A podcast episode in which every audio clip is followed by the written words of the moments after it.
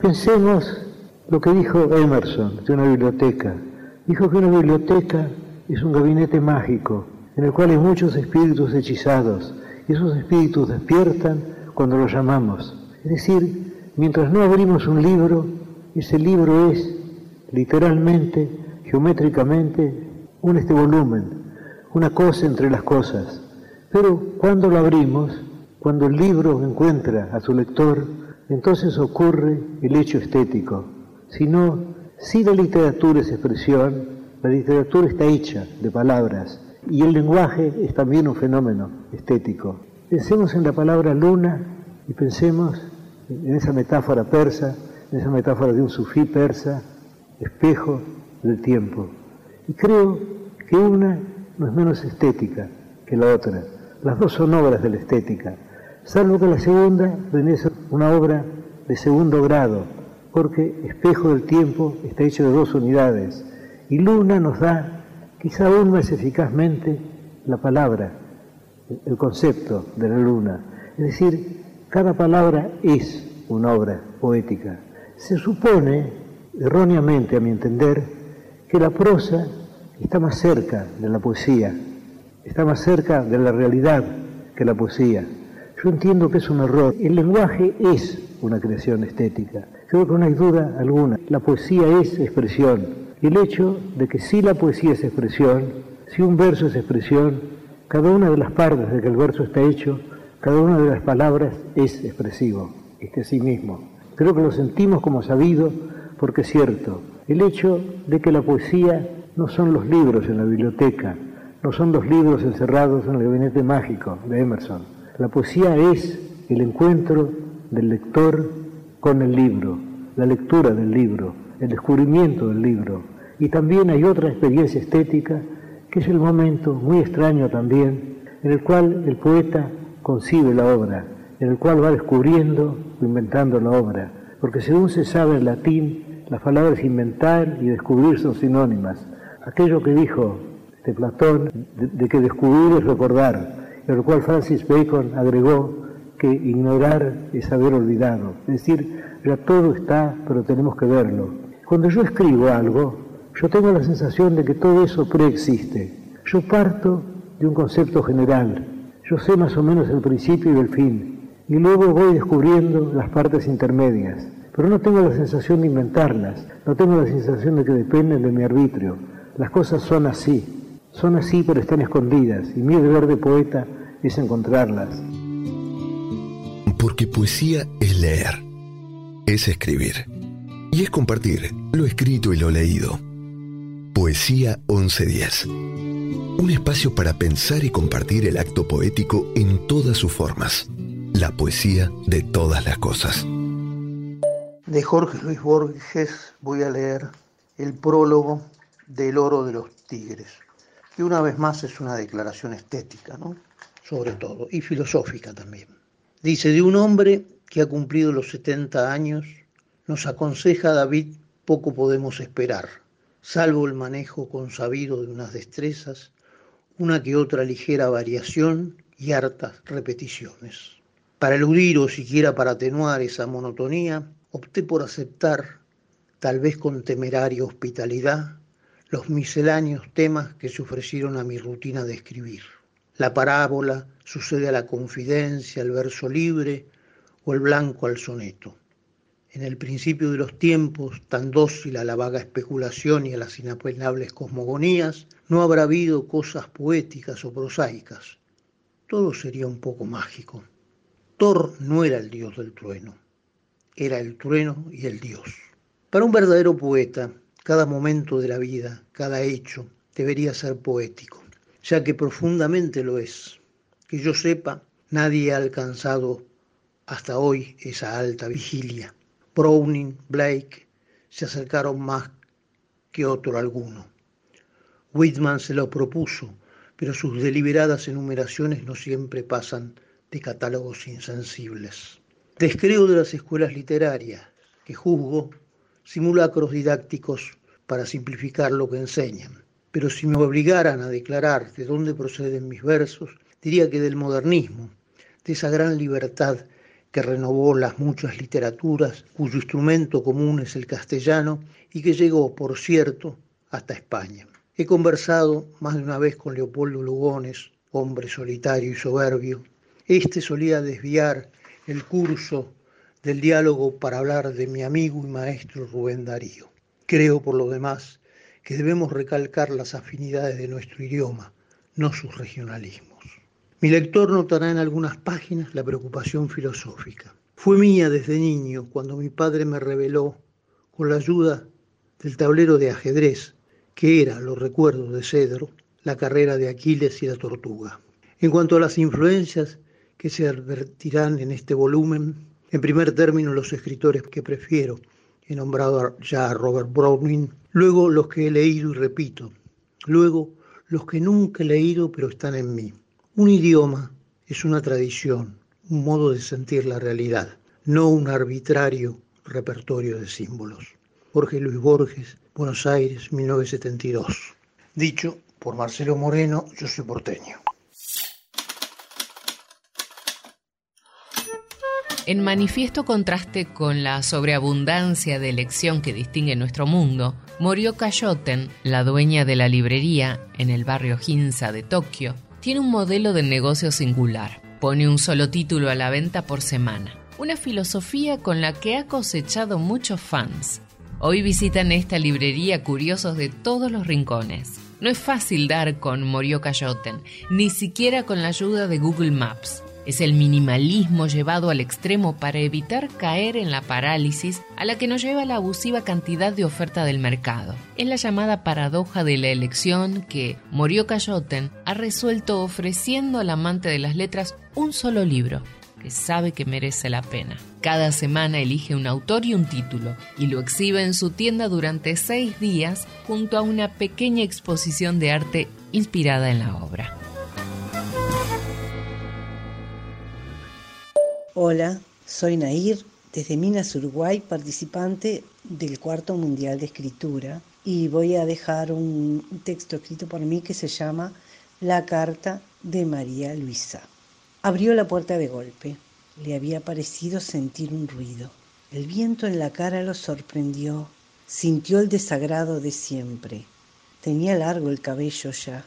Debería llamar a Sebastián no le gustaba que las mechas desordenadas le cruzaran los ojos. Pero Sebastián haría preguntas. No tenía ganas. Esa maldita costumbre de los peluqueros de hablar y hablar. Ya estaba un poco cansado de decir lo mismo, que María Luisa se había ido a la capital, que no había recibido carta, pero que ya iba a llegar. Bastante tenía con pensar en ella todos los días como un loco, para que todavía los demás se la estuvieran recordando. Miró por la ventana. Los vidrios sucios le hicieron entrecerrar los ojos. Por el camino de tierra vio venir a alguien. Lo reconoció fácilmente por el hombro levantado. Sin ver su rostro supo que venía Felipe el cartero. Pensó, ¿qué traerá este? La última vez había aparecido con un tarro de pintura que adentro tenía un gallo bataraz. ¿Para qué traes eso? le dijo. Lo estoy salvando de los gitanos, patrón. Por favor, no diga nada. Yo sé que usted es bueno. Ayúdelo. Pobre animal. Romero siempre fue un hombre de pocas palabras, un hombre hosco, muy poco demostrativo. Era algo raro la confianza que se tomaba el cartero. Tengo carta de María Luisa, dijo. Romero se mordió el labio habría abierto la carta. El cartero nervioso dijo, mejor se la leo yo, no le va a gustar lo que le pone. Romero abrió la boca para responder. Una sorda indignación le subía por el pecho hasta anidarse en la áspera garganta, pero no pudo articular palabra. Mientras el cartero buscaba en el bolso, oscuras nubes ennegrecieron la mañana. Romero se sintió desvalido e indefenso, mientras gruesas gotas de lluvia comenzaban a caer, mezclándose con sus lágrimas. En las manos del cartero, la carta de María Luisa era un borrón infame. Muchas gracias, espero les guste. Cartas. Carta que escribió Beethoven a Emilia, una niña de ocho años que había escrito en secreto al genio para decirle que su música la hacía feliz. Con la carta también le envió una cartera que ella misma había hecho. Töplitz, 17 de julio de 1812. Mi querida y buena Emilia, mi querida Emilia, mi respuesta a tu carta llega tarde. Un cúmulo de ocupaciones y mi persistente indisposición me excusan. Mi presencia aquí para el restablecimiento de mi salud prueba la veracidad de mis excusas. No arranques a Händel, Haydn y Mozart su corona de laurel. Les pertenece a ellos y no a mí todavía. Guardo tu billetera entre otras señales de la estima que me han demostrado otras personas y que todavía no merezco. Continúa, no ejercites tan solo tu arte, sino penetra en su intimidad. Él lo merece, pues solo el arte y la ciencia elevan al hombre hasta la divinidad. Si alguna vez deseas alguna cosa, mi querida Emilia, escríbeme con toda confianza. El verdadero artista no tiene orgullo, bien sabe que el arte no tiene límites siente oscuramente hasta qué punto está alejado de su objetivo y mientras otros, puede ser, le admiran, deplora no haber llegado todavía ahí donde su genio mejor brilla para él como un sol lejano. Posiblemente iría gustoso a tu casa con los tuyos que a las casas de muchos ricos en las que se adivina la pobreza de su espíritu. Si voy alguna vez a Hamburgo, iré a tu casa con los tuyos. No reconozco en ningún hombre otro signo de superioridad más que la bondad. Ahí donde la encuentro, ahí está mi hogar. Si quieres escribirme, querida Emilia, dirige tu carta aquí, donde pasaré algunas semanas todavía, o bien a Viena, es lo mismo. Considérame como tu amigo y el de tu familia. Ludwig van Beethoven. Hola, soy Jorge Luis Villegas, de Zona Sur, de Remedio de Escalada, músico y psicólogo social quiero compartir con vos algo que he escrito y que, bueno, es algo que nos habla la tierra a nosotros. Dice así, carta a la tierra, a vos, sí, a vos. Por favor, tratame como yo te trato. Cuando me lastimás, me haces daño, no me enojo, solo siento tristeza por tu incapacidad de amar. Cuidar la tierra, cuidar el agua, cuidar el planeta. Es el único hábitat que tenemos ambos y ambos debemos ser uno. Sueño y deseo que comprendas que vivir en armonía sin hacer daño, sin generar quemas de bosques, sin desmontar bosques, sin basurales, sin contaminar el agua con desechos y basuras plásticas. Porque me haces mucho daño y te dañas vos. Y date cuenta, por favor, que es a vos mismo. Por eso te pido armonía, te pido comprensión, te pido amor por vos y por mí. Cuando comience esta transformación, recién ahí en ese momento seremos vida Seremos tierra, seremos agua, seremos uno. Hay cosas que te escribo en cartas para no decirlas. Hay cosas que escribo en canciones para repetirlas. Hay cosas que escribo en la cama.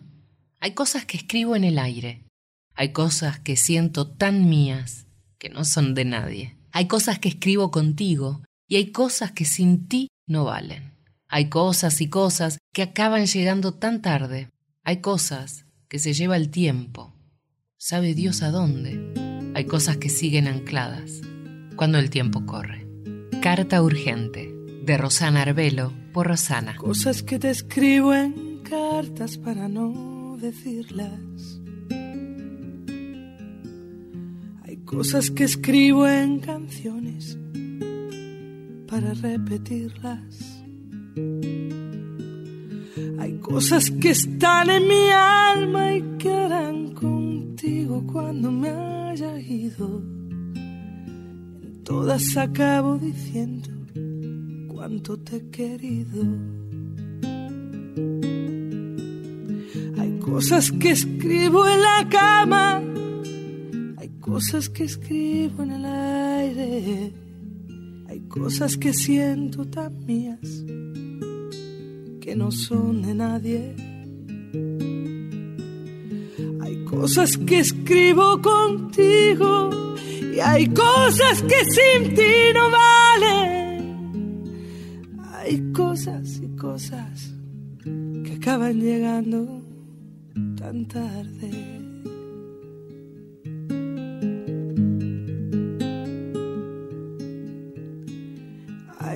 Cosas que se lleva el tiempo, sabe Dios a dónde.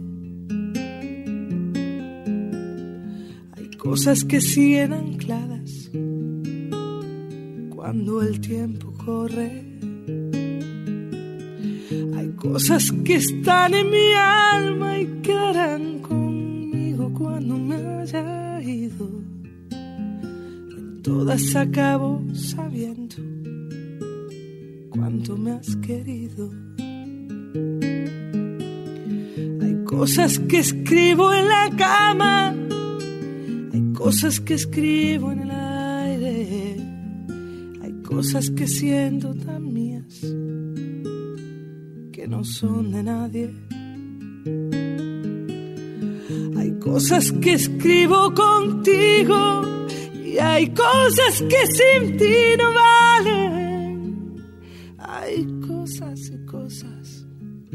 Acaban llegando tan tarde.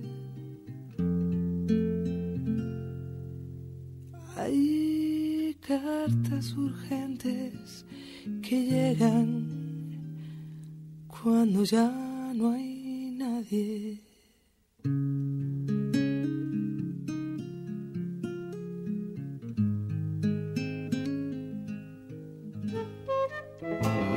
Poesía 1110. Textos sanadores, provocadores, amables, reveladores. Palabras que dan forma a un sentimiento, a una idea, a los sueños y pensamientos. Poesía 1110 un espacio de métrica universal en la radio de Buenos Aires. Hola, hola, ¿cómo estás? Mi nombre es Dina Emet, soy conductora de Piel de Tango Radial que va por la 2x4 y es un placer compartir con vos los bellísimos caminos de la poesía. Y el príncipe de la poesía, Gustavo Adolfo Becker, nos dice, no digáis, no digáis que ha agotado su tesoro en asuntos vanos enmudeció la lira. Podrá no haber poetas, pero siempre habrá poesía. Mientras las ondas de la luz al beso palpiten encendidas, mientras el sol, las desgarradas nubes de fuego y oro vista, mientras el aire en su regazo lleve perfumes y armonías, mientras haya en el mundo primavera, habrá poesía. Mientras la ciencia a descubrir no alcance las fuentes de la vida, y en el mar o en el cielo hay un abismo que al cálculo resista, mientras la humanidad siempre avanzando no sepa dónde camina. Mientras haya un misterio para el hombre, habrá poesía. Mientras se sienta que se ríe el alma sin que los labios rían, mientras se llore sin que el llanto acuda a nublar la pupila, mientras el corazón y la cabeza bailando prosigan, mientras haya esperanzas y recuerdos, habrá poesía mientras haya unos ojos que reflejen los ojos que lo miran, mientras responda el labio suspirando al labio que suspira, mientras sentirse puedan en un beso dos almas confundidas, mientras exista una mujer, habrá poesía. ¿De qué sirve al triste la filosofía? Kant o Schopenhauer o Nietzsche o Bergson, metafisiqueos. En tanto, Ana mía, te me has muerto y yo no sé todavía dónde ha de buscarte mi pobre razón. Metafisiqueos, pura teoría, nadie sabe nada de nada. Mejor que esa pobre ciencia confusa y vacía nos alumbra el alma como luz del día, el secreto instinto del eterno amor. No ha de haber abismo que ese amor no ahonde y he de hallarte. ¿Dónde? No me importa dónde. ¿Cuándo? No importa pero te hallaré. Si pregunto a un sabio, qué sé yo, responde. Si pregunto a mi alma, me dice, yo sé. Metafisiqueos, de Amado Nervo. Cúrame, cúrame. De Lorena Pronsky. Hay gente que te la hace fácil, que te allana el camino que te corre las piedras que vos no viste, porque estabas demorada en otro pantano. Gente que festeja tu sonrisa, que te pone una manta, porque como tiene frío, se adelanta al tuyo. Gente que te escucha con el corazón y te mira a los ojos. gente a la que no le importa gastar un minuto en discutir algo que no le suma ninguna de las dos partes. Gente que te cuida, te valora y te respeta. Sobre todo cuando estás ausente. Es gente que te quiere sin vueltas, sin enrosques, sin pedido de facturas ni reproches. Gente que te elige por tu compañía, por quien sos, porque acepta tu herida y tu belleza. Gente buena. Gente que vuela con tu vuelo y te recuerda los tres deseos que te tocan para tu cumpleaños. Gente que alimenta tu alma, sana, cura, salva. Esa gente se vuelve imprescindible, se cuida como oro. Esa gente es necesaria y uno tiene que valorarla cuando está, no cuando falta. A esa gente se la ama y punto. Lorena Bronsky. Literatura de la Ilustración. La Ilustración puede también definirse como la culminación del racionalismo renacentista, como la crítica que adopta la burguesía ante el orden establecido.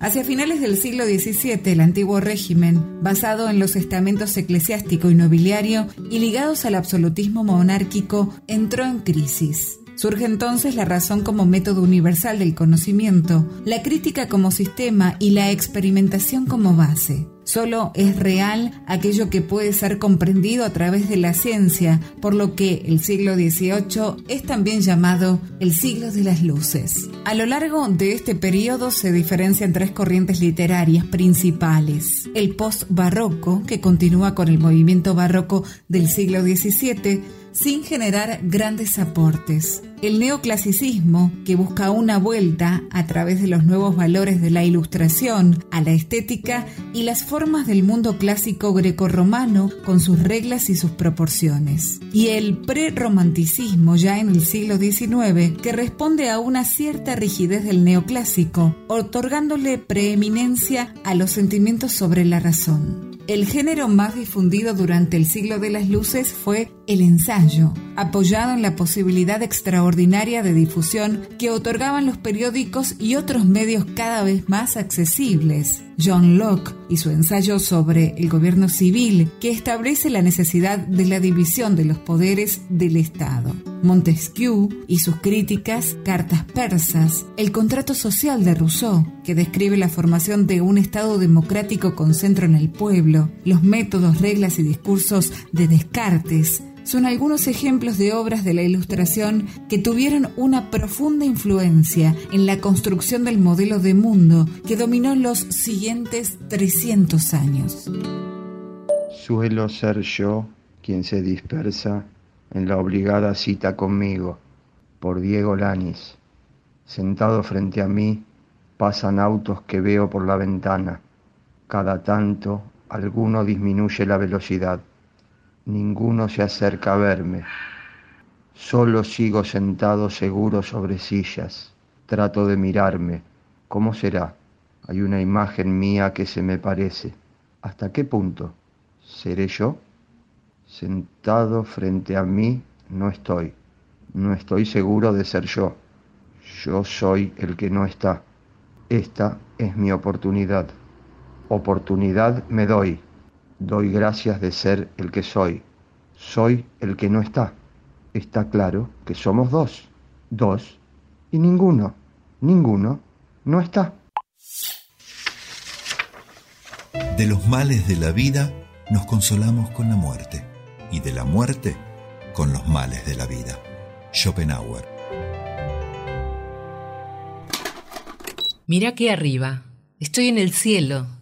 Tengo cicatrices que no se pueden ver. Tengo drama. No puede ser robado. Todo el mundo me conoce ahora. Mira aquí arriba, hombre, estoy en peligro. No tengo nada que perder. Estoy tan alto que mi cerebro da vueltas. Se me ha caído el móvil abajo. ¿No es como yo? Cuando llegué a Nueva York, vivía como un rey. Allí me gasté todo mi dinero. David Bowie, Lazarus. I'm in heaven. I've got scars that can't be seen. I've got drama, can't be stolen. Everybody knows me now.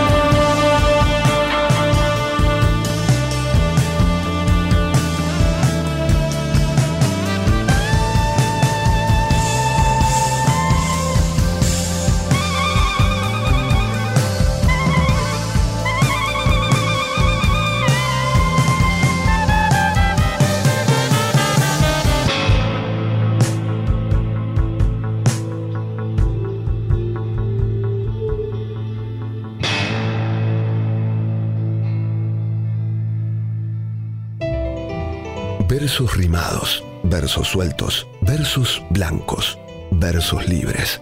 Poesía 1110. Palabras sin aislamientos preventivos. Hola, gente de Poesía 1110. Soy Martina Castro y esta noche les traigo un relato de Ketty Mangione, porque la quería. Tenía un sabor metálico en la boca cuando me desperté en plena noche. Creí que la pesadilla que había tenido se había instalado en mi lengua y mi garganta. En el sueño, ella corría, huía despavorida, y yo la perseguía con un enorme cuchillo de cocina. Ella gritaba, pero nadie la escuchaba, y yo no entendía por qué esos aullidos desgarrados, por qué huía de mí, que tanto la amaba, si ella sabía que besaba el suelo que pisaba. Me tranquilicé al verla dormir plácidamente a mi lado, con el pelo revuelto cubriéndole el rostro.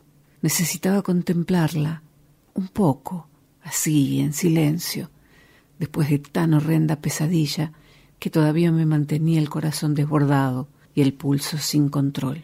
Me dispuse a incorporarme levemente antes de palpar una extraña humedad debajo de las sábanas.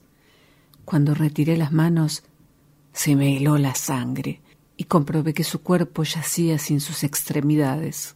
Así comprendí que el sabor metálico en el paladar solo era el reflejo de lo que quedaba de ella. Me dan miedo mis películas. Nunca voy a verlas y no sé cómo la gente puede soportarlas. Alfred Hitchcock. Hola, buenas noches. Eh, soy Vincent Amadeus y vamos a presentar con la actriz Susana Giannone una nueva escena radiotelefónica titulada Posesión. Bueno, espero que les guste. Gracias.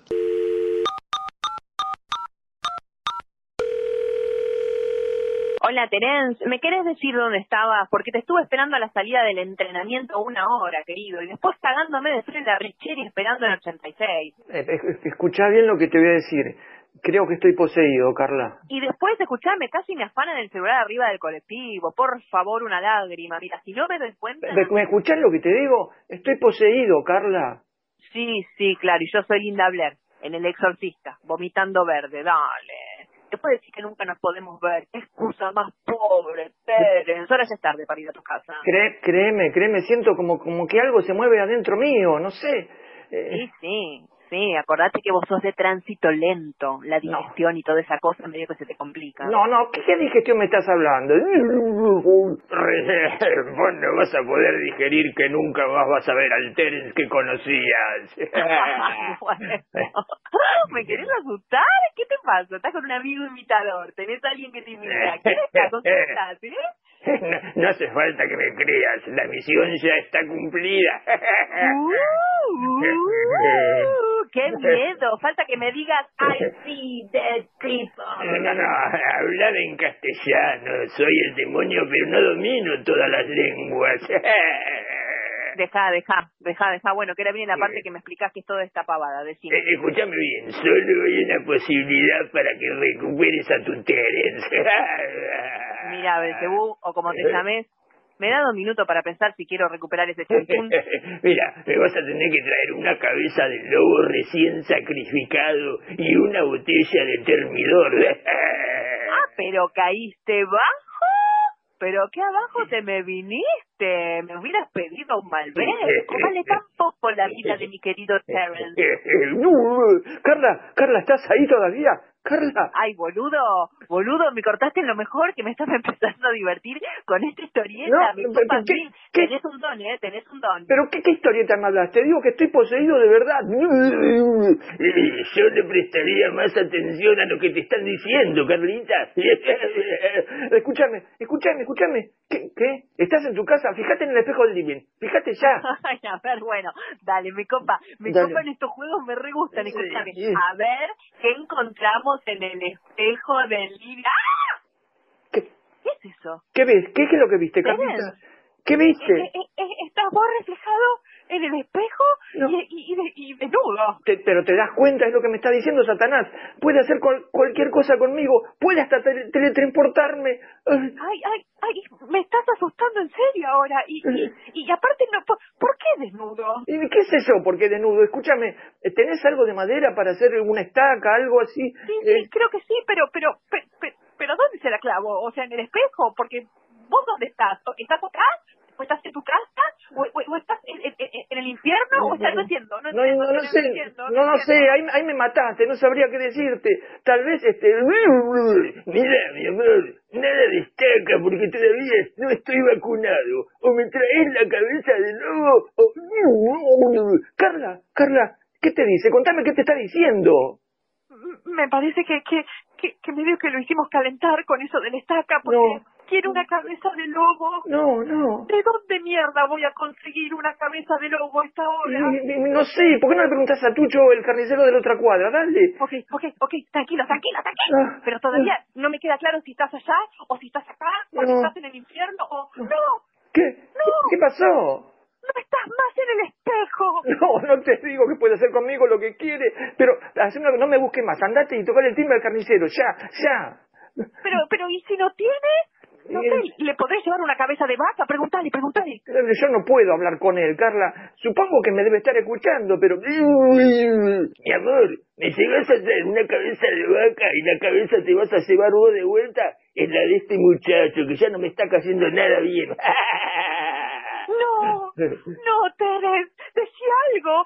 decí que hace tres meses que no nos vemos. Decí algo, Teres, te lo pido, por favor continuará.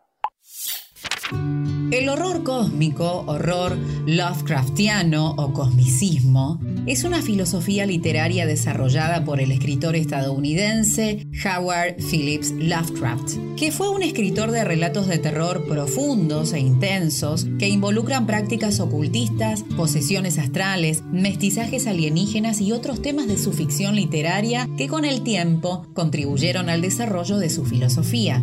La base del cosmicismo sugiere que la vida humana es diminuta e insignificante en comparación con la inmensidad y los misterios del universo. Esta posición bien puede considerarse el efecto del choque entre el creciente antropocentrismo industrial del siglo XIX y los enormes descubrimientos de la ciencia de principios del siglo XX que nos mostraron un universo que no controlábamos ni éramos capaces de comprender cabalmente. Lovecraft, férreamente ateo nacido en 1890, era hijo de esos tiempos de superposición de cosmovisiones y fue profundamente inspirado por la obra de autores que leía continuamente, como Edgar Allan Poe, Algernon Blackwood y Lord Dunsany, dando a luz obras de enorme belleza que mostraban el hombre como una especie mecánica y materialista, que proyecta sus propias idolatrías mentales en el vacío y teme por su supervivencia al saber que pueden eliminarlo fuerzas superiores, generalmente no tan maléficas como indiferentes ante la pequeñez humana. Sus héroes oscuros desapegados de orígenes dudosos, que enfrentaban incógnitas para las que muchas veces no encontraban respuestas en un mundo de texturas gelatinosas, deformidades y abominaciones muchas veces al borde de la locura, han contribuido a crear un verdadero subgénero literario. Son infinitos los productos artísticos que hoy nacen bajo la estética del miedo y el terror. La sociedad ha cambiado. El avance científico-técnico es más veloz que nunca antes en la historia. Pero aunque muchas piezas literarias el día de hoy presuman de originalidad, no existe ninguna que escape a la contaminación de uno de sus más grandes difusores, Howard Phillips Lovecraft. Mi nombre es Delfina Maldonado Ballo, vivo en Rosario. A partir de 1604, año de la muerte del conde Nadaski, una misteriosa criatura se había apoderado por completo de la mente del Sebet Bathory. Venía del corazón del bosque en el que volvía a hundirse ciertas noches para aullar a la luna y seguida de sus gatos negros que regresaban con ella al castillo, se coronaba de hierbas sombrías y plateadas, de Artemisa y de Beleño, danzaba con su sombra en el calvero y conjuraba las antiguas divinidades. Nadie la conocía. Era la bruja del bosque, bruja desde siempre. Vivía antaño por la zona del Sarbar, donde siempre había vigilado de lejos a Ersebet que galopaba echando a perder las cosechas. Se llamaba Ana, pero por alguna razón ignota había escogido el nombre de Darbulia. Era viejísima, irascible y despiadada, una auténtica limaña aterradora. Había hallado en los ojos de Ersebet cuanto de maléfico percibían los venenos del bosque, la desierta insensibilidad de la luna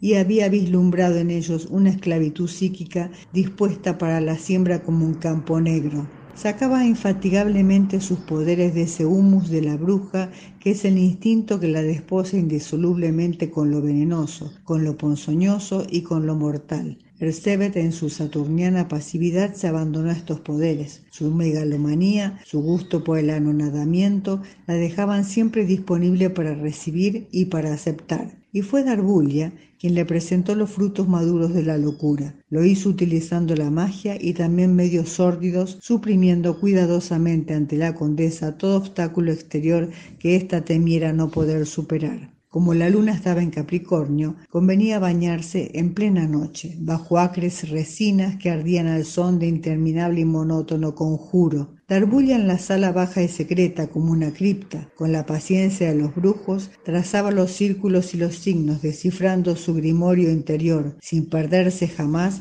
en el laberinto de los poderes, y abarcándolos, despertándolos dentro de sí, vivía su propia magia, Antarsebet hechizada, comulgando con ella en el único sacramento que deseaba compartir. Tras la llegada de Darbulia no hubo ya en el castillo más que llantos y disputas. Catalín, ya que no Jollona, apiadóse a veces, daba algo de comer a las jóvenes sirvientas encerradas en los sótanos en espera de su destino. Lo pagó caro el día en que la condesa enferma se enteró, la mandó llamar junto a su cama y la mordió también a ella. Fragmento de La Condesa Sangrienta de Alejandra Pizarnik, 1966. Yo te voy a ayudar. Yo te voy a librar de tus fantasmas. Yo te puedo salvar del terror abismal de sus miradas. Y te digo que seas un amigo aunque nunca, jamás he creído en espíritus vivos, fantasmas ni cosas así. Y te digo que yo soy tu amigo, sin saber siquiera que he perdido este cuerpo dolido, y al fin solo soy another dead people. Yo te voy a escuchar y te voy a mirar cálidamente. No te voy a juzgar aunque sé que está mal algo en tu mente, y te digo que hay algo escondido que esas ánimas tienen motivo para andar de visita. Sonrío y te apoyas en mí. Me adormece tan dulce el olvido del dolor, de tu sexto sentido, de ser un muerto vivo y al fin solo soy another dead people. ¿De quién es el río de la sangre que se aleja de mí? Y el aliento frío de tu boca si estoy cerca de ti, ¿es por mí? Por Sandra Corizo, Momento Sexto Sentido. Yo te voy a ayudar, yo te voy a librar de tus fantasmas. Yo te puedo salvar del terror abismal de sus miradas y te digo que seas su amigo, aunque nunca jamás he creído en espíritus vivos, fantasmas ni cosas así. Y te digo que yo soy tu amigo, sin saber siquiera que he perdido este cuerpo dolido y al fin solo soy another dead people. Another dead people. I see dead people and I think that I am one of them. Yo te voy a escuchar y te voy a mirar cálidamente juzgar aunque sé que está mal algo en tu mente. Te digo que hay algo escondido, que esas ánimas tienen motivo para andar de visita. Sonrío y te apoyas en mí.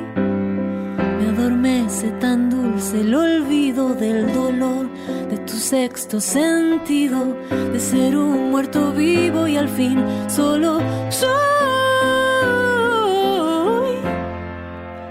Another dead people, another dead people, another dead people, another death, another death, another dead people,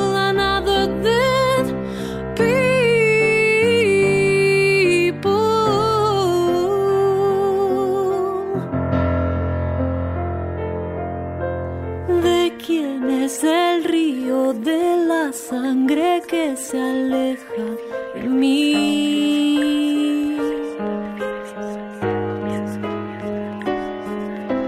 Y el aliento frío de tu boca si estoy cerca de ti.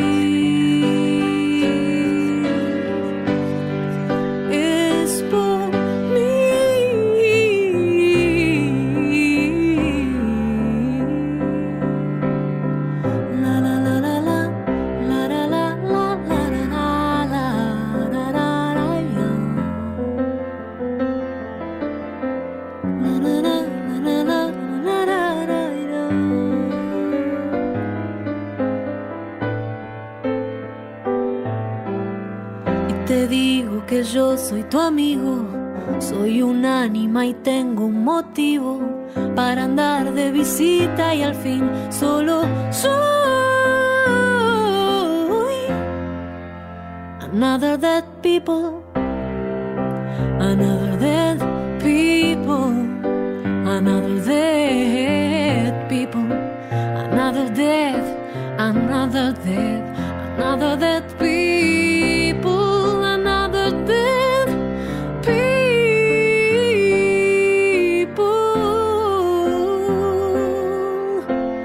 Hoy fui solo muerto vivo más. La palabra que acompaña y que transforma. Poesía 1110. Un espacio para escuchar y resonar. Hola, soy Gustavo Noriega y voy a leer No era fecha religiosa de la escritora argentina Silvina Giaganti. Me daba mucha vergüenza que mi papá se dejara puesta la ropa de trabajo fuera de horario y anduviera por ahí así vestido, la camisa, el pantalón azul de grafa, yendo y viniendo por el barrio, tomándose colectivos, como si no supiera o no se mereciera usar otra cosa. Una vez abrí la puerta de su pieza y la encontré hablándole de cerca a un cuadro con la imagen de Jesús, colgada sobre el respaldo de la cama. Le hablaba en susurros, la cara pegada al marco, le había puesto unas ramas de laurel. No era fecha religiosa. Me pregunto qué le decía, porque conmigo no hablaba. No se dio cuenta de que yo estaba ahí. Hasta jubilarse se levantó a las 4.30 de la mañana, calentaba leche en una taza de loza mientras le pegaba una barrida a la cocina. A veces el ruido de las fibras de la escoba me despertaba y lo miraba por la ventana esperando el colectivo para irse a trabajar. Recuerdo que hacía fuerza para que llegara rápido, si no pasaba frío o algo raro en la calle. Se colgaba de torres para soldar y los fines de semana hacía changas, reboques, pintura de interiores y frentes, arreglo de cortinas. En la cancha, en una final, le grité un gol en la cara porque somos de equipos diferentes. Alguna vez me dijo que yo le gustaba como era porque me defendía de lo que él no pudo. Ahora ganó más que su jubilación y me da una vergüenza enorme. Siempre me compró las mejores zapatillas, las mejores ropas, la mejor gaseosa. Hace poco fui a su casa y me llevé la camisa ombú que ya no usa. Me empezó a gustar la tela y el color. Las mujeres de mi país llevan sobre los hombros un yugo. Su corazón pesado y lento oscila entre esos dos polos. A cada paso, dos grandes baldes de leche chocan, uno con otro contra sus rodillas. El alma materna de las vacas, la espuma del pasto masticado brotan en olas nauseosas dulces. Soy igual que la sirvienta de la granja. A lo largo del dolor me avanzo de un paso firme. El balde del lado izquierdo está lleno de sangre. Puedes beber y saciarte de ese pujante jugo. El balde del lado derecho está lleno de hielo. Puedes inclinarte y contemplar su rostro lazo. Así voy entre mi destino y mi suerte, entre mi sangre caliente y líquida y mi amor límpido muerto. Y cuando estés segura que ni espejo ni bebida pueden ya distraer o sosegar tu corazón salvaje, no quebraré el espejo resignado, no volcaré el balde donde sangró toda mi vida. Iré llevando mi balde de sangre en la noche negra, allí donde están los muertos que en él a beber vendrán. Iré donde están las olas con mi balde de hielo. El breve gemido de la orilla será menos dulce que mi llanto. Un rostro pálido grande se asomará a la duna y ese espejo que ya no quieres reflejará la faz calma de la luna. El poema del yugo, Marguerite Yourcenar. Hola, me llamo Patricio Folia, escribo poesía, voy a leerles un poema del libro Tokio. Llueve en el puerto. Tres hombres dejan su charla, tiran sus cigarrillos y caminan por la plataforma hasta la oficina central para que sus trajes no se arruinen por la lluvia. Llueve en el puerto, abajo del toldo de un galpón, las putas se van juntando como un racimo de uvas que apenas se sostiene de su parra en la noche de tormenta. Llueve cada vez más fuerte y cada trueno interrumpe la lluvia y bajo la lluvia se acerca el buque pesquero hasta la dársena central con los trabajadores todos en sus puestos listos para descargar la faena, cargan y descargan, cargan y descargan como si ninguna otra cosa existiese en la tierra.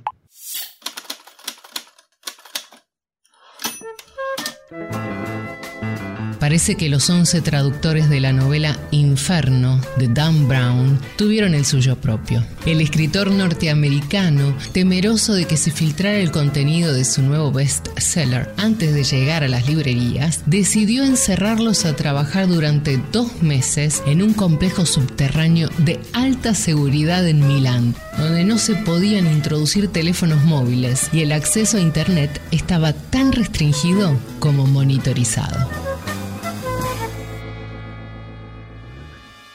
Hola, mi nombre es Cristian Sánchez y el cuento que voy a leerles forma parte de la primera antología digital de escritores de Malvinas Argentinas. Se llama Las Bestias y es de mi autoría. Esa mañana Facundo les había mostrado la remera que el cierre de la campera ocultaba. Caminaron como siempre por Ejército de los Andes hasta Seguí. Cruzaron la casa abandonada, la que temían, encapotada por una hilera de paraísos frondosos y con la que emparentaban a brujas y rituales nocturnos. Cruzaron la panadería La Perla y la farmacia Sorsoli. Ahora que lo piensa bien, ingresaron por la entrada que daba a la ruta 197, no por la entrada del medio, la que hoy veía clausurada enfrente de él.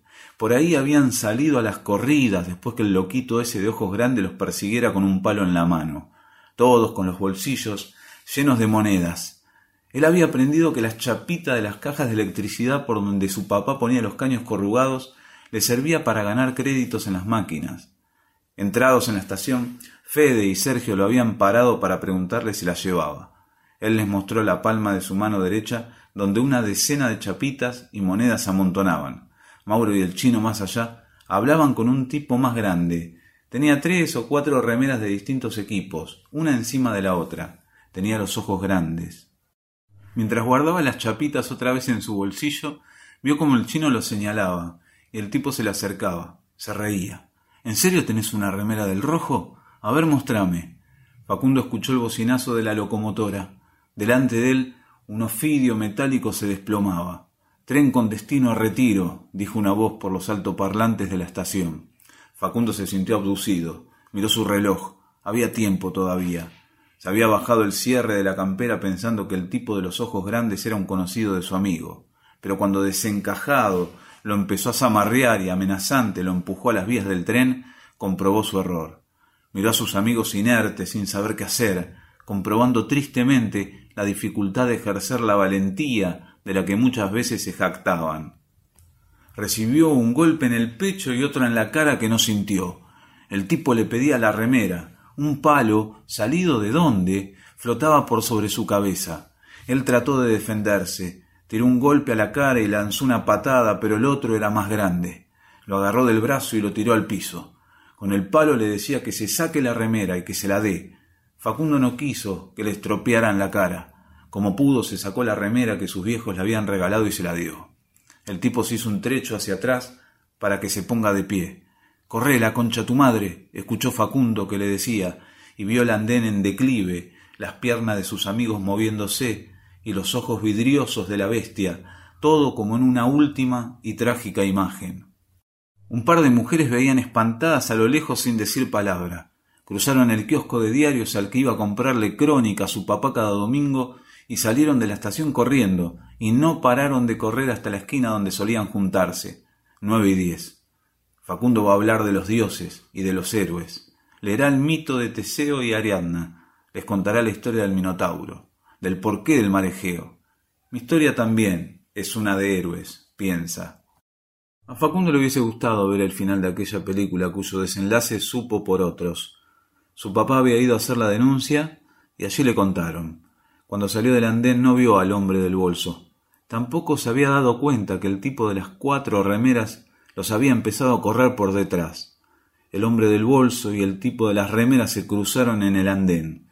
Así se lo contaron a su papá, y sin dar aviso el hombre se deshizo de su carga y lo durmió de un derechazo, despatarrando por el piso a la bestia de los ojos grandes. Alguna vez podría escribir algo de todo esto, se dice Facundo, un cuento. Lo piensa mientras el monstruo, injerto de engranajes y metales, bufa por sus fauces rojas delante de él, mientras mira la hora y se acomoda los pliegues de su camisa al ponerse de pie, mientras sus dedos reconocen la aspereza de esa otra tela que por debajo le ajusta su cuerpo y que mantiene la hidalguía de sus pasiones en alto y sube. Creo que alguien al que le gusta el fútbol tiene más chances de ser feliz que alguien al que no. Ariel Magnus.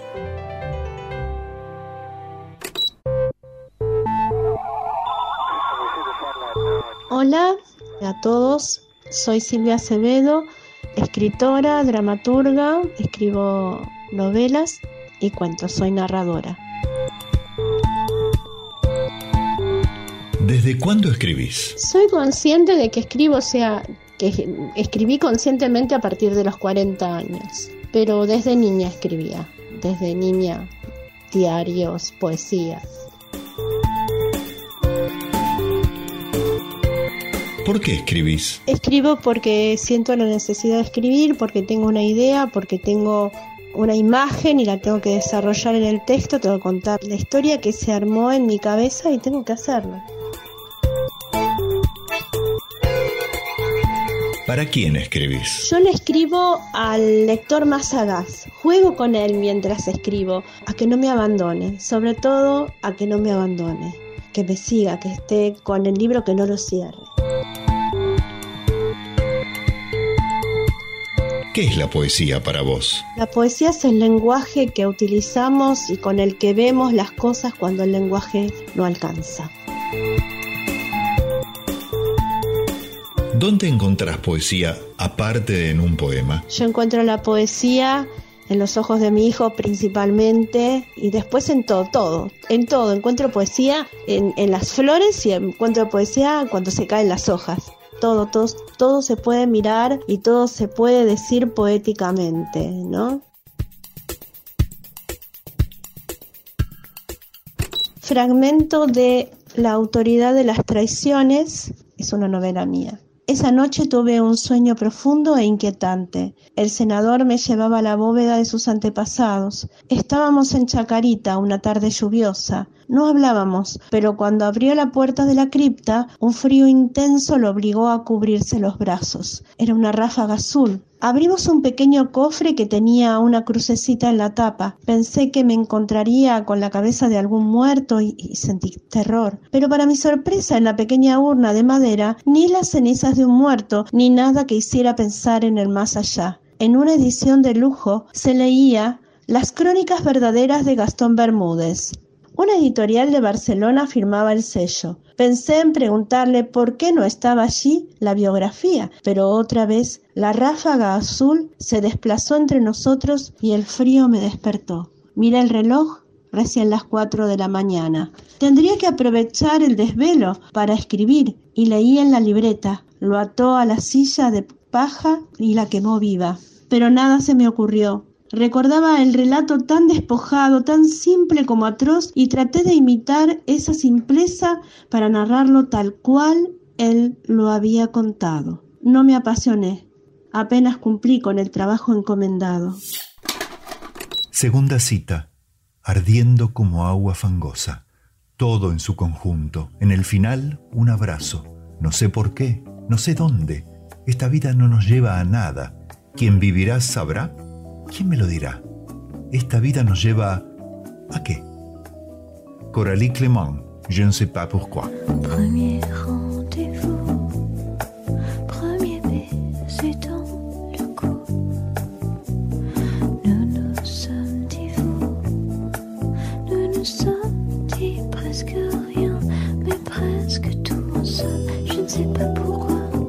je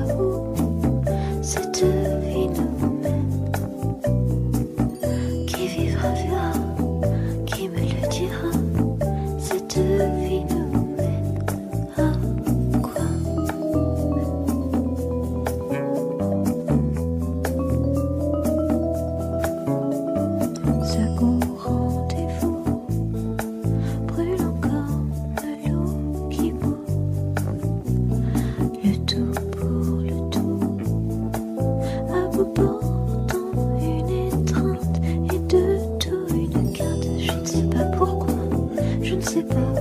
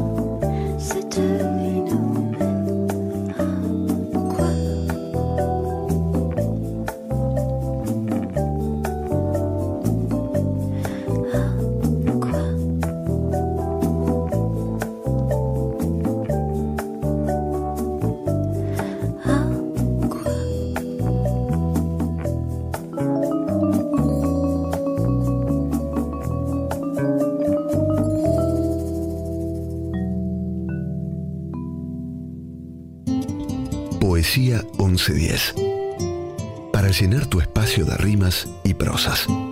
Hola amigos, soy Fabián Couto y hoy voy a recitarles algo que tiene un poco que ver con las ansiedades del momento y también con nuestro programa Fin de Fiesta. Dice así, ¿te gustan las fiestas? Sí. ¿Te gustaría poder invitar a todos nuestros amigos y comer torta con gaseosa? Sí. Te despiertas tarde para ir al colegio y no quieres ir. Le pides por favor a tu mamá, pero ella te dice no. Te perdiste dos clases y entregaste los deberes, pero tu maestra predica en clase como si vos fueras bobo. Debes pelear por tu derecho a divertirte. Tu papá te encontró fumando y dijo, ni se te ocurra, pero él se fuma dos paquetes por día. Amigo, vivir en casa es un embole. Y encima, tu mamá te tiró tus mejores revistas porno. Debes pelear por tu derecho a divertirte. No salgas de esta casa si vas a usar esa ropa. No te voy a dar un peso más si no te cortas el pelo. Tu madre entró de repente y dijo, ¿qué es ese ruido? Mamá, son los Beastie Boys. Debes pelear por tu derecho a divertir. Debes pelear por tu derecho a la fiesta. Fight for your rights, the Beastie Boys. Y la ciudad ahora, una línea torcida en mis manos, un callejero de desilusiones. Desde esta puerta salgo a recibir al día y desde la misma despido los atardeceres que se empapan en su fiesta de ámbar. Ante esta piedra almaceno mi aliento para otra novillada. Es un día confuso y desacorde. Planifica mis destinos en la cesta de la nada. Aquí mis pasos estampan sus eternos laberintos. El atardecer gris espera la fruta que cosecha mi mañana. Aquí mis nubes se merman, sombra de tentativas crudas. Nos une el miedo, no el amor, querida. Por eso nos abrazamos todo el rato. La ciudad, Abdul Hadi Sadun. Abdul Hadi Sadun, nacido en Bagdad, Irak, en 1968. Destacado escritor, hispanista, editor y colaborador en varias revistas culturales árabes y españolas. Tanto su poesía como su narrativa han sido traducidas al alemán, francés, inglés, italiano, persa, turco, kurdo, castellano y catalán. Hola, muy buenas noches. Soy María Marta Guitart, actriz, poeta y locutora, y quería saludarlos y felicitarlos por este año que cumple hoy Poesía 1110 y brindar con ustedes por muchos, muchos años más. Les dejo un regalo del gran maestro Jorge Luis Borges, el amenazado. Es el amor. ¿Tendré que ocultarme o huir?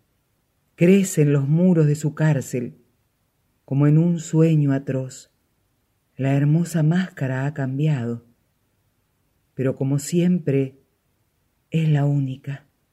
¿De qué me servirán mis talismanes, el ejercicio de las letras, la vaga erudición, la serena amistad, las galerías de la biblioteca, las cosas comunes, los hábitos, el joven amor de mi madre, la sombra militar de mis muertos, la noche intemporal, el sabor del sueño. Estar contigo o no estar contigo es la medida de mi tiempo. Ya el cántaro se quiebra sobre la fuente, ya el hombre se levanta a la voz del ave, pero la sombra no ha traído la paz. Es, ya lo sé, el amor, la ansiedad y el alivio de oír tu voz, la espera y la memoria, el horror de vivir en lo sucesivo. Es el amor, con sus mitologías, con sus pequeñas magias inútiles. Hay una esquina por la que no me atrevo a pasar. Ya los ejércitos me cercan. Esta habitación es irreal. Ella no la ha visto. El nombre de una mujer me delata. Me duele una mujer en todo el cuerpo. Una hipótesis es un enunciado no verificado que se busca confirmar o refutar. Es una conjetura que aún no se ha contrastado con la experiencia. Se trata de una proposición aceptable, no disparatada, que se formula basándose en cierta experiencia y datos recogidos, pero que aún requieren una verificación en el campo. Las hipótesis son el punto de enlace entre la teoría y la observación. Son por lo tanto esenciales en la búsqueda del conocimiento, ya que en muchos casos requieren ciertos estándares tecnológicos para poder verificarse, muchas veces se ha debido esperar siglos para confirmarlas. Esta estructura ha sido a la vez motor y timón del desarrollo de todos los campos del saber humano. Hola, soy Jonathan Quispe de La Plata. Agradezco a la radio por el espacio y voy a leer un poema, soy autor y se llama Camuflo las palabras. Las palabras viven sumergidas en la profundidad de mi entorno. Mis ojos dejan de pestañear si las hallo. Las siluetas inertes se despojan de su adorno. Llegan puras en el soplo de una brisa. Vacilan al caer ante las pisadas vacías, camufladas en la inercia de mi prisa, boicoteadas por la flagrancia de los espías. Son el resquicio inalterable del decidir, el imperativo inmanente de lo cotidiano que suspendidos en el silencio de mi mente desplazan la tibieza de los péndulos vanos.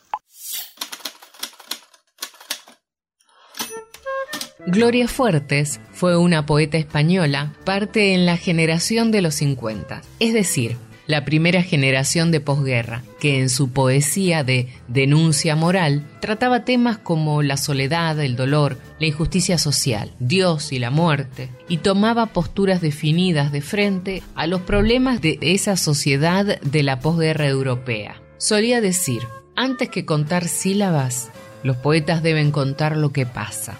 En esos años se puso a la cabeza de una hermosa iniciativa que consistía en recorrer pequeños pueblos en donde no existieran bibliotecas para llevar libros y realizar lecturas públicas en plazas y parques para todos los niños, a quienes dedicó una parte importante de su obra. Le dio el nombre de Biblioteca Infantil Ambulante.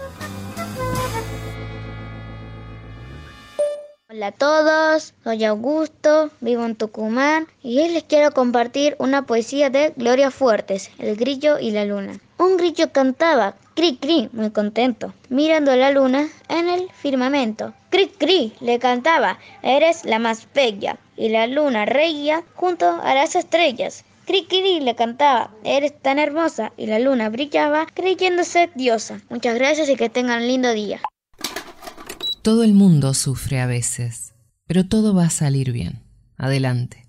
Alza un vaso y di, este brindis va por los que tenemos. Brindemos porque ojalá estuvieras aquí, pero no estás. Porque las copas traen de vuelta todos los recuerdos, recuerdos de todo por lo que hemos pasado. Un brindis por los que estamos hoy aquí, un brindis por los que perdimos por el camino. Porque las copas traen de vuelta todos los recuerdos, y los recuerdos traen de vuelta, los recuerdos te traen de vuelta a ti. Memories de Adam Levine por One Boys Children Choir. Here's to the ones that we got. Cheers to the wish you were here, but you're not. Cause the dreams bring back all the memories of everything we've been through. Close to the ones here today. Close to the ones that we lost on the way. Cause the dreams bring back all the memories. And the memories bring back, memories bring back you. There's a time that I remember when I did not know no pain. when I believed in forever and everything would stay the same. Now my heart feel like December, December. when somebody say your name. Cause I can't reach out to call you, but I know I will one day. Yeah. Everybody hurts sometimes, everybody, hurts someday, yeah. But everything will be alright. Go raise your voice and say, hey. Here's to the ones that we got. Cheers to the wish you were here, but you're not. Cause the dreams bring back all the memories of everything we've been through. Close to the ones here today. Close to the ones that we lost on the way. Cause the dreams bring and the memories bring back, memories bring back you.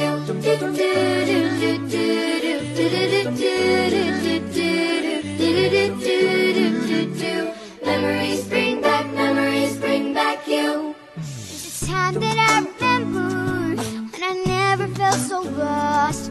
When I felt that all the hatred was too powerful to stop. Now my heart feels like an ember and it's lighting up the dark. I'll carry these torches for ya. Let you know I'll never drop. Yeah. Everybody hurts sometimes, everybody hurts someday, hey, hey. But everything gon' be alright. Go and raise your voice and say, hey. Here's to the ones that we got. Cheers to the wish you were here, but you're not. Cause dreams bring back those memories of everything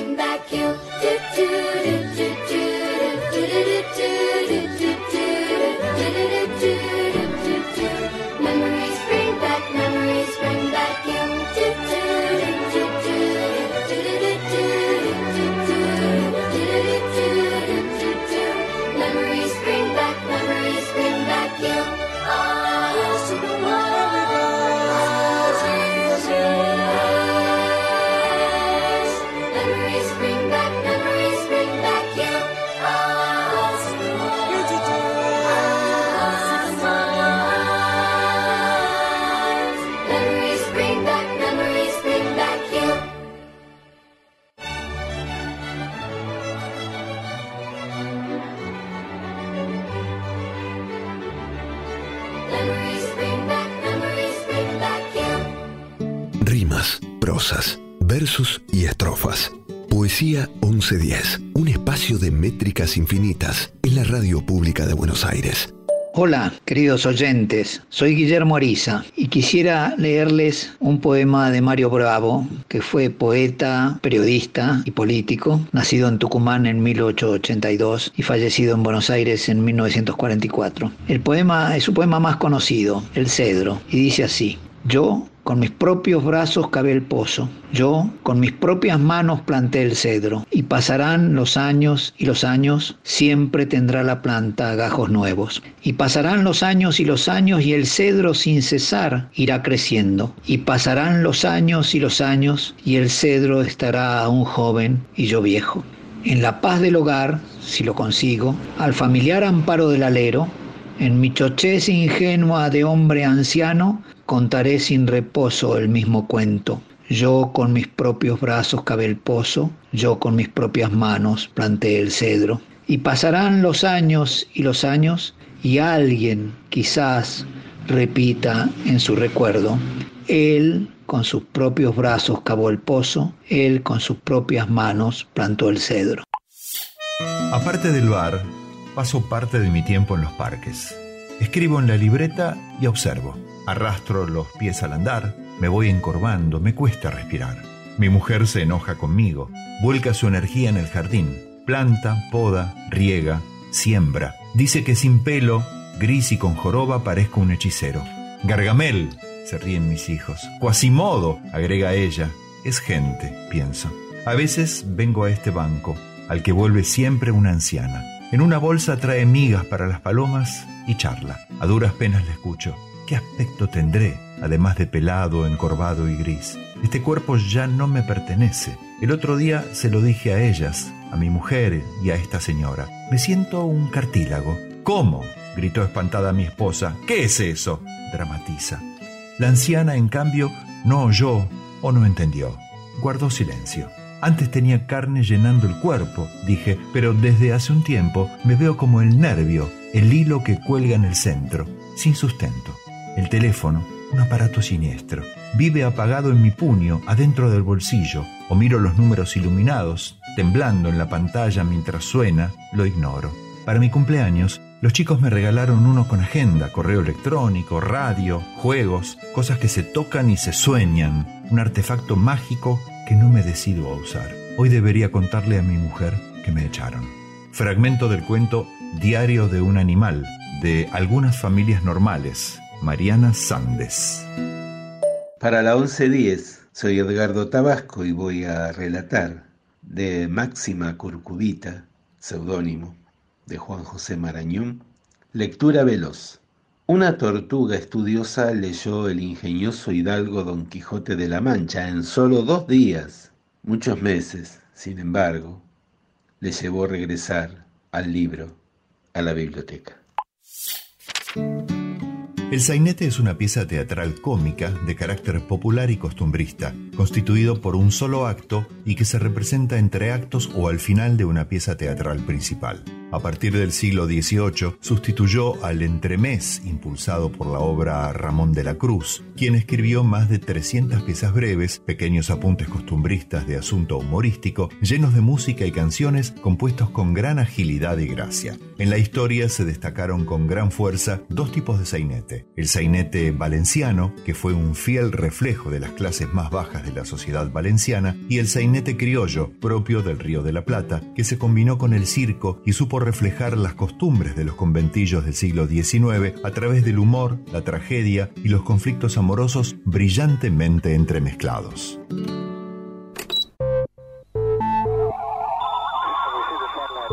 Hola, soy Nicolás Dicandia, ahora vivo en el barrio de Almagro. Vamos a hacer este cuestionario. ¿Desde cuándo escribís? No me acuerdo una época en la que no escribiera, pero hubo sí una época en la que decidí escribir regularmente con método y con continuidad, que fue en el año 2007. A partir de ahí escribo regularmente, así que serán 13 años de eso, más toda una prehistoria previa a eso. ¿Por qué escribís? La respuesta más simple es porque puedo. Y puedo porque es algo que encuentro que me sale, es algo que no necesito un gran, despliegue técnico y es algo que puedo hacer solo sin tener que ponerme de acuerdo con nadie para saber. ¿Para quién escribís? Cuando he visto reportajes a gente que admiro que le preguntan eso, siempre dicen que escriben para ellos mismos o que lo que sea que hacen es para ellos mismos. Así que yo lo que decidí es hacerlo para mí por ese motivo. Y si hay gente que le gusta y lo disfruta y pueda incluso darme devolución y feedback y le hace bien, genial, pero primero escribo para mí.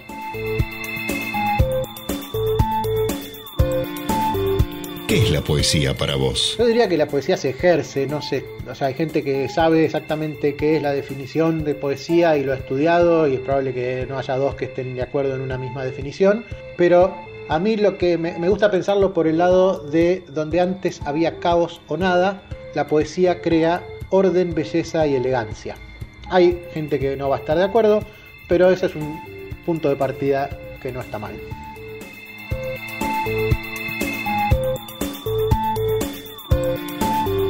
¿Dónde encontrás poesía aparte de en un poema? Hay poesía en muchos lugares y no tiene por qué estar escrita. Se puede, puede haber poesía en, en, una planilla de Excel, puede haber en mapas, puede haber en diseños, puede haber en las conversaciones que una persona pueda tener. Hay un montón de gente que hace poesía sin saber que hace poesía y eso es bueno.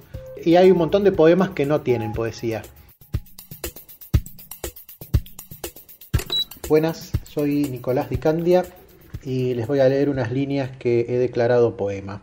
Cada tanto me acuerdo, sorprendido, soy adulto y es liberador.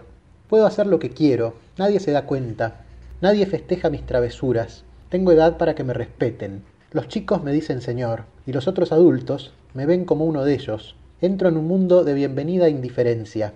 No tengo que esconderme. Nadie está mirando. Las reglas de la infancia ya no se aplican. Puedo asumir ante mí mismo lo que hago. Ser adulto me permite jugar, por fin, en serio. Si quieres hablar claramente y con fluidez, no pienses en lo que estás diciendo. Leo Maslía. Aquí viene el sol, aquí viene el sol y digo que estás bien. Cariño, ha sido un largo y frío invierno solitario. Cariño, parece que pasaron años desde que estuvo aquí. Aquí viene el sol y digo que todo está bien. Pequeña, las sonrisas vuelven a los rostros. Pequeña, parece que pasaron años desde que estuvo aquí. Pequeña, siento que el cielo se está derritiendo lentamente. Pequeña, parece que hace años que no está claro. Aquí viene el sol. Y yo digo que está bien. The Beatles. Here comes the sun. Here comes the sun. Here comes the sun. I say it's alright.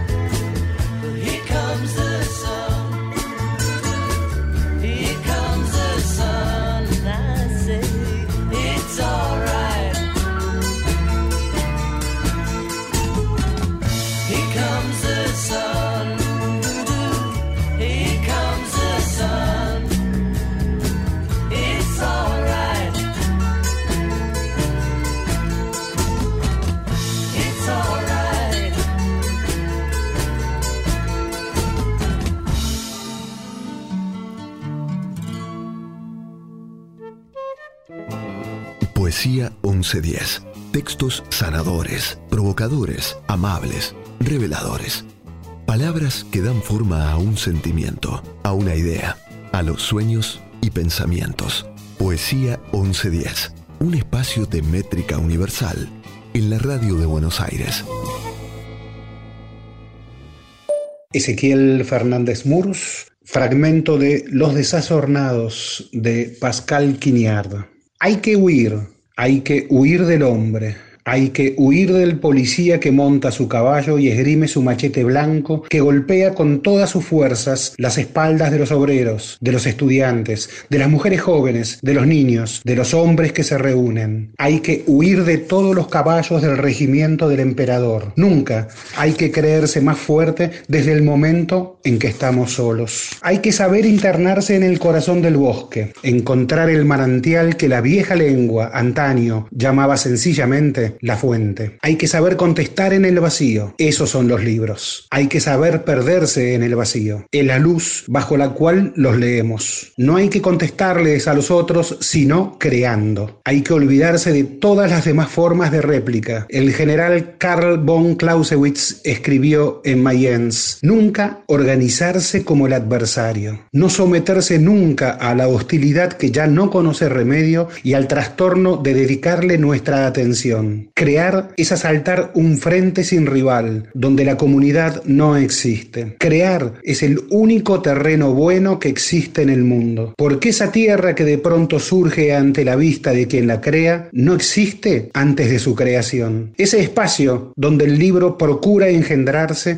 es inhallable en lo real, es lo inimaginable en el seno de lo simbólico. Está vacío, esa ocasión es imprevisible para quienes envidian la felicidad que no tienen, para quienes tienen sed de la sangre de los otros, para quienes se esfuerzan sin pausa en devorar las presas que se les escapan ante los ojos, porque ellos no inventan su espacio en el espacio y no recobran allí la sangre que aman.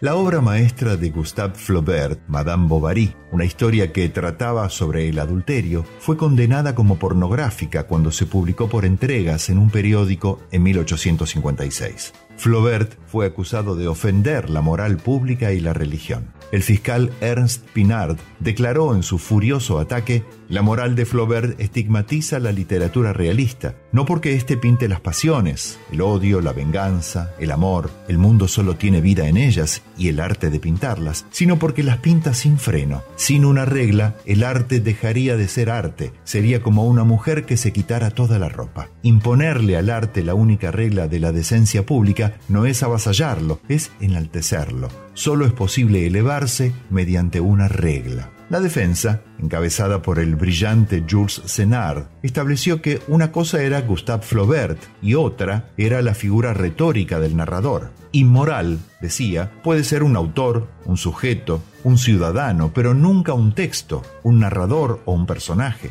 La corte del represivo y temeroso Segundo Imperio francés no pudo más que absolver a Baudelaire a pesar de censurar la obra. El escritor ese día, visiblemente satisfecho, prometía escribir obras aún más radicales al tiempo que se transformaba en uno de los padres ilustres de la novela moderna. Hola, buenas noches. Mi nombre es Mónica, vivo en la localidad de Morón y voy a leer un cuento corto que escribí que se llama Aquella carta de amor. Nunca había escrito una carta de amor a pesar de que nació enamorado. Siempre le pareció un abuso tomar la pluma y verter a borbotones sentimientos de alma en pena. Sabía que un tal Pessoa escribía unos versos maravillosos. Vivían en el mismo pueblo, cerca de Lisboa. Un día tomó coraje y fue a su casa. Se presentó y le dijo que jamás había escrito una carta de amor, pero que quería impactar a su amada con una y le contó que al escribir se sentía ridículo y al no hacerlo también. Sabía que don Fernando estaba atravesando un momento muy crítico desde lo económico. Entonces le dijo que le pagaría muy bien. Pessoa no aceptó ningún dinero. Es más, le dijo que para él eso era puro placer. Sentado en un sillón de pana roja, con una hoja y una lapicera, comenzó a escribir. Minha amada, você sabe tudo o que eu te amo. Minhas noites são eternas sem você. Em meus dias, mar de ausência, sempre noite sem você. Con la hoja temblándole en las manos, salió como quien lleva un tesoro y la colocó en el bolsillo de su saco. Llegó a la casa. Estaba ansioso por volver a leerla pero para su sorpresa descubrió que la carta no estaba en el bolsillo, se había deslizado por un agujero interno. Volver a pedirle el favor al escritor, eso sí era un abuso. De pronto le surgió la idea de recuperarla en su memoria. Tomó una hoja y empezó. Miña noche amada, mar eterno, eu sem você. Sabía que el original Nada tenía que ver con esas líneas, pero se animó y dejó el sobre perfumado en un buzón nocturno de una calle sin nombre. La lenta máquina del desamor, los engranajes del reflujo, los cuerpos que abandonan las almohadas, las sábanas, los besos, y de pie ante el espejo interrogándose cada uno a sí mismo, ya no mirándose entre ellos, ya no desnudos para el otro. Ya no te amo, mi amor. La lenta máquina del desamor. Julio Cortázar. Parábola del retorno, del poeta colombiano Porfirio Bárbara Jacob. Señora, buenos días. Señor, muy buenos días. Decidme, ¿esta es la granja que fue de Richard? ¿No estuvo recatada bajo frondas de un umbrial? ¿No tuvo un naranjero y un sauce y un palmar? El viejo huertecillo de perfumadas grutas donde iban los niños a jugar. No tiene ahora nidos, ni pájaros, ni frutas. Señora, ¿y quién recoge los cajos del pomar? Decidme, ha mucho tiempo que se arruinó el molino y que perdió sus muros, su acequia, su pajar. Las hierbas ya crecidas ocultan el camino. ¿De quién son esas fábricas? ¿Quién hizo ese puente real? El agua de la sequía brillante, fresca y pura no pasa alegre y garrulla cantando su cantar. La sequía se ha borrado bajo la fronda oscura y el chorro blanco y fulgido ni reniega ni murmura. Señor, nos hace falta su música cordial. Dejadme entrar, señores, por Dios, si os oportuno. ¿Este precioso niño me puede acompañar? ¿Dejáis que yo le bese sobre el cabello bruno que enmarca entre carrieles su frente angelical? Recuerdo, hace treinta años estuvo aquí mi cama. Hacia la izquierda estaba la cuna y el altar. Decidme, ¿y por los techos aún fluye y se derrama de la noche la armonía del agua en el pajar? Recuerdo, éramos cinco. Después, una mañana un médico muy serio vino de la ciudad. Hizo cerrar la alcoba de Tonia y la ventana. Nosotros indagamos con insistencia vana y nos hicieron alejar. Tornamos a la tarde cargados de racimos, de piñuelas, de uvas y gaos de arrayán. La granja estaba llena de arrullos y de mimos. Y éramos seis. Había nacido Jaime ya. Señora, buenos días. Señor, buenos días. Y adiós. Si esta es la granja que fue de Richard y este es el viejo huerto de avenidas umbrias que tuvo un sauce, un roble, surbidos y un pumar y un pobre jardincillo de tréboles y acacias, señor, muy buenos días. Señora, muchas gracias. El canto nahuatl. El canto nahuatl es una de las manifestaciones poéticas más visuales si hablamos de los antiguos cantares indígenas. Es a diferencia del canto inca y maya, una poesía capaz de transmitir el sentimiento de todo un pueblo mediante un recurso elemental que daba mérito a la voz de cada habitante, vox populi, la voz poética colectiva. En el ejemplo, el poema inicia con la pluralización. El poeta habla de nosotros, no de un yo. Es en estos textos épicos en que más se identifica el dolor de una comunidad entera. Y todo esto pasó con nosotros. Nosotros lo vimos, nosotros lo admiramos. Con esta lamentosa y triste suerte nos vimos angustiados. En los caminos yacen dardos rotos, los cabellos están esparcidos, destechadas están las casas, enrojecidos tienen sus muros, gusanos pululan por calles y plazas, y en las paredes están salpicados los sesos. Los jóvenes mexicas eran enviados a los cuicacali o casas de canto, donde también aprendían a tocar diferentes instrumentos de viento y percusión. Desarrollaban sus capacidades poéticas en nahuatl y por supuesto su canto, todas capacidades consideradas destacadas y que usaban en representaciones importantes como bodas, funerales, festejos y ceremonias de todo tipo.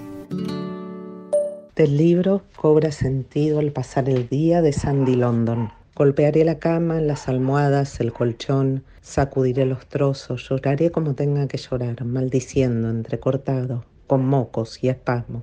Me dolerá la mano, la ira, el corazón agitado. Repetiré en mi cabeza, ya está, no me lo merezco, ya está. Descansaré, con los ojos rojos, me arrancaré el vestido de geisha. Ojalá que te vaya bonito, ojalá que se acaben tus penas Que te digan que yo ahora sí existo, que conozcas gente igual de buena, que te den lo que no pude darte porque no quiero dártelo todo. Nunca más volveré a molestarte. Te adoré, me perdí, ya ni modo. Cuántas cosas quedaron prendidas hasta dentro del fondo de mi alma. Cuántas luces dejaste encendidas, yo no sé cómo voy a apagarlas. Ojalá que mi amor no te duela. Que me vaya bonito, de José Alfredo Jiménez, por la otra con Pascuala y la vaca. Ojalá que te vaya bonito. Ojalá que se acaben tus penas, que te digan que lloras y existo, que conozcas gente igual de buena, que te den lo que no pude darte. Porque no quiero dártelo todo. Nunca más volveré a molestarte. Te adoré, me perdí, ya ni modo. Cuántas cosas quedaron prendidas hasta dentro del fondo de mi alma. Cuántas luces dejaste encendidas. Yo no sé cómo voy a apagarlas.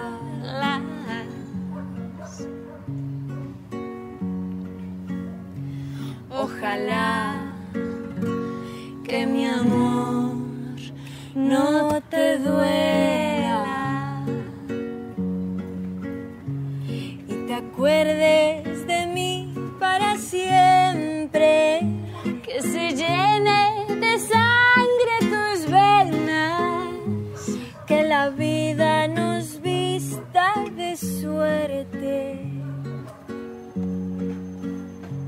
Yo no creo que tu ausencia me mate. Aunque no tenga el pecho de acero, pero nadie me diga cobarde sin saber desde dónde te quiero. Cuántas cosas quedaron prendidas hasta dentro del fondo de mi alma. Cuántas luces dejaste encendidas.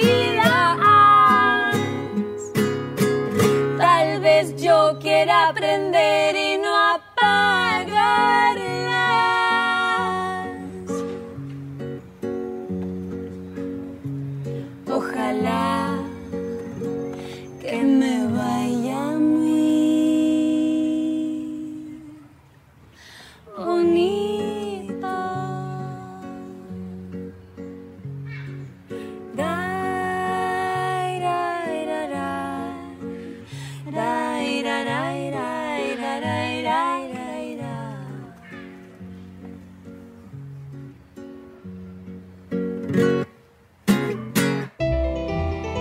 Versos rimados, versos sueltos, versos blancos, versos libres. Poesía 1110. Palabras sin aislamientos preventivos. Soy Gabriel Soria y quiero dejarles este poema que escribió Gloria Marcó dedicado a Susana Rinaldi. Se llama Susana, Tango y Ángel. Un presentimiento fue tu voz en la pluma de Cátulo y Homero. Desbordaron sus noches de poesía sabiendo que eras dueña de sus versos. Y Grisel soñó con reencarnarse en tu piel de luna y de lucero, en tu canto de alondras encendidas, inevitable dueña de este tiempo. Ella es así, Susana, la Rinaldi, nuestra Tana, para todos, para el mundo. Sus ojos de abismos profundos, sus manos de cisnes alados, sus pasos que embrujan la escena e inventan de nuevo el nombre del tango. Susana, la Rinaldi, nuestra Tana, la llave del mañana está en tu voz. abrí con tus canciones las entrañas, entregándonos tu savia, Tana Ángel, Tango Sol. El potus observa desde el estante con envidia famélica mis piernas, mis pupilas, mi lengua, y no puede entender que yo decida postrarme voluntariamente delante de una pantalla. El potus, Nina Ferrari. Mujer grito, mujer poema, mujer lucha, mujer amor. Pariste a tus hijos desde el vientre de la tierra, con tus manos de fuego, con tu esperanza y tu amor. Mujer coraje, mujer que espera, mujer milagro, mujer por siempre mujer. Picheto desde Jovita, sur, sur de Córdoba. Muchas gracias. Las casas de la vida fueron una institución egipcia que tuvo su origen durante el reino antiguo. Estas estaban dedicadas a la enseñanza en su nivel más elevado y eran accesibles solo a los escribas y sacerdotes. Tenían un edificio dedicado en concordancia con el Palacio Real y el templo, lo que nos indica la importancia que se les atribuía.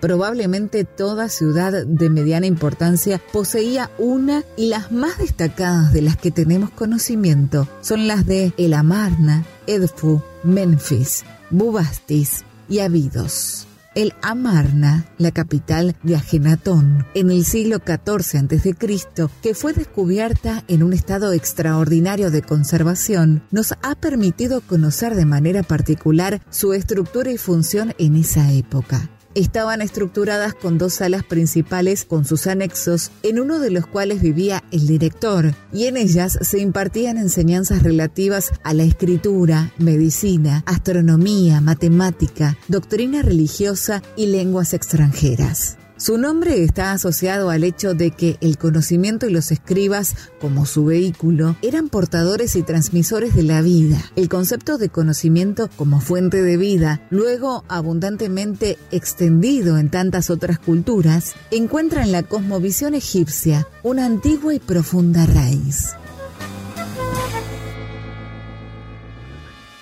Soy Marianela López, bibliotecaria mediadora cultural y docente. En esta oportunidad voy a compartir un poema de Tomás López, que es alumno de quinto año de la institución educativa en la que trabajo. El poema lo pueden encontrar en el sitio web clubdeescritura.com y se titula Déjame. Cuando el viento sople, te ponga la piel de gallina, te haga sentir un escalofrío que te recuerda que sigues viva, allí estaré yo. Te lo prometo, allí estaré yo. Vivirás el mañana sin sentir mi abrigo. Sentirás el hoy creyendo que no me he ido. Pero déjame ir, por favor, te lo pido, a un mejor yo, a un paraíso perdido o al infierno más mórbido. Déjame ir, escapar de este mundo podrido, de los gritos y los holgorios. Déjame redescubrirme en mi camino de amor y de odio. Bueno, espero que les haya gustado y nos encontramos en el próximo poema.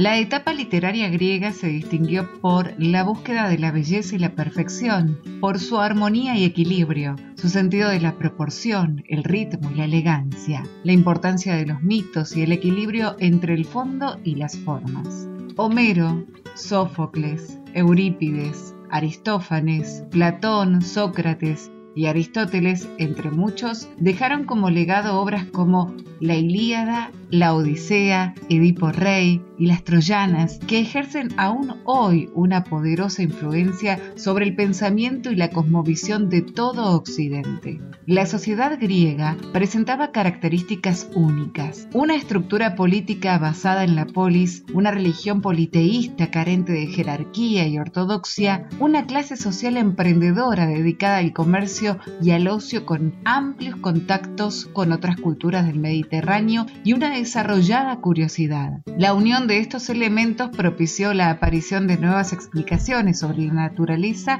y el ser humano. La expansión de la cultura griega durante el helenismo, su absorción por el imperio romano, la posterior relación con el cristianismo y su poderosa influencia sobre el pensamiento renacentista contribuyeron a que la literatura griega se continuara estudiando y a que se convirtiera en una influencia poderosa sobre todas las etapas posteriores. Hola, buen día. Mi nombre es Nora Liliana Daporta y les estoy enviando esta poesía que leí y me, me gustó tanto, tanto que se las quise enviar. Un besito y gracias. ¿Vieron? Antes no teníamos tiempo para prestar atención a nada ni a nadie. Hoy, a todos, en nuestra soledad, nos sobra tiempo para pensar. Pero como pensar nos lleva a donde no queremos, entonces nuestros celulares se ponen rojos de hablar con personas que no, nunca tuvimos en cuenta. No para ayudarlos, solo para mistigar nuestra soledad. No aprendemos a desprendernos de nuestro ego. Todas las noches se escuchaba aplausos, no por bendecir a quienes se sacrifican saliendo a dar la vida por nosotros, sino para festejar, no sé qué, con los vecinos del lado, de enfrente, verse la cara a través de las rejas, que los reconozcan como buenas personas, porque salen a aplaudir. Cuánta bobada debo ver en estos días. Si estas personas usaran estos días, que les quede tiempo para pensar, para hacer algo mejor, que lo mejor lo tenemos dentro, alto, bajo, gordo, diferente. Eso no tiene importancia. Lo importante es saber quién es uno mismo. El camino es para ti y el juego es indecencia. Reúne todo lo que tengas por coincidencia. Y el pintor callejero que camina solo dibuja loco en tu hoja. Bajo tus pies el cielo también se agrietó. Y no hay nada negro, amor. Tus marineros experimentados abandonan el mar. Tus guerreros desarmados ya no lucharán. Tu novio se va de aquí. Lleva las mantas y ahora incluso las alfombras si usted voló. Y no hay nada negro, amor. Y no hay nada más. Negro Amor, de Bob Dylan, Caetano Veloso, Pericles Cavalcante, por Gal Costa y Jorge Drexler. Vá, se mande! Junte tudo que você puder levar. Ande, tudo que parece seu, é bom que agarre já. Seu filho feio e louco ficou só. Chorando feito fogo à luz do sol. Os alquimistas já estão no corredor e não tem mais nada, negro amor. A estrada é pra você e o jogo e a indecência. Junte tudo que você conseguiu por coincidência. E o pintor de rua que anda só desenha maluquice em seu lençol.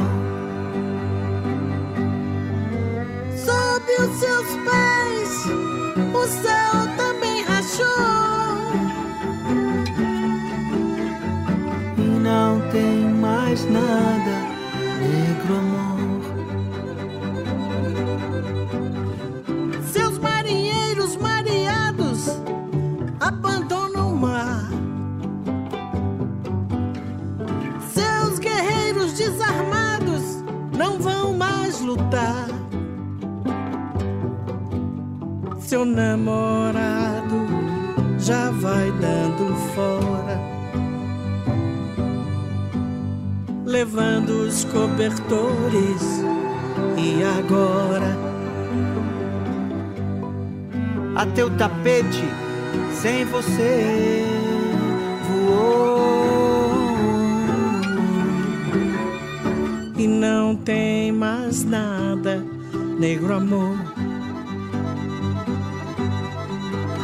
As pedras do caminho, deixe para trás. Esqueça os mortos que eles não levantam mais. O vagabundo esmola pela rua, vestindo a mesma roupa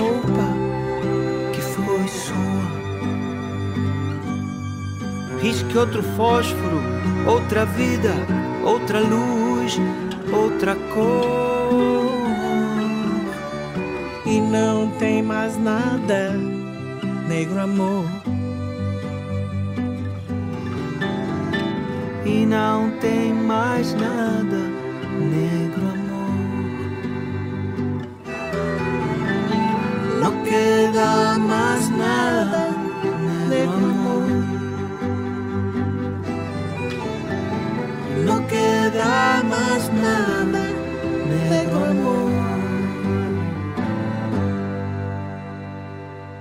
Poesía 1110, un collage sonoro hecho en Argentina con las voces de oyentes de todo el mundo. Un viaje por las letras propias y ajenas. Con la participación siempre especial de Guillermo Helen, Paola Ferrería, Silvia Grasso y Valeria Liboreiro, locutores de la 1110. locutores de la 1110. Locutores de la 1110. La radio pública La de radio Buenos Aires. pública de Buenos Aires.